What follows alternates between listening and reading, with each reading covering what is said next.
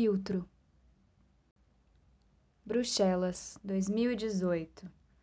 O arquivo de fotos do celular me alerta da recordação. Uma foto sua.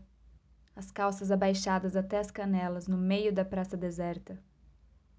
Não tem nenhuma foto bonita de nós dois. Nenhuma foto bonita minha que você que tenha tirado. Aquela coisa do olhar de quem ama, sabe? Todas as fotos minhas nessa viagem estão péssimas, uns ângulos meio esquisitos. Talvez eu seja meio esquisita mesmo. Acho que eu preciso de uma rinoplastia ou de um filtro. Nunca partiu de você tirar uma foto minha ou nossa. Eu sempre precisei sugerir, pedir. Eu tenho umas fotos lindas de 2012, um outro namorado que vivia me fotografando. Mais apaixonado ou melhor fotógrafo que você?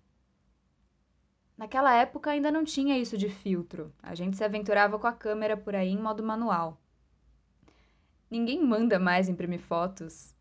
Não há mais fotos para rasgar quando o relacionamento acaba. A catarse, meu Deus, os pedacinhos picados ou em chamas. Nada como ritualizar o fim.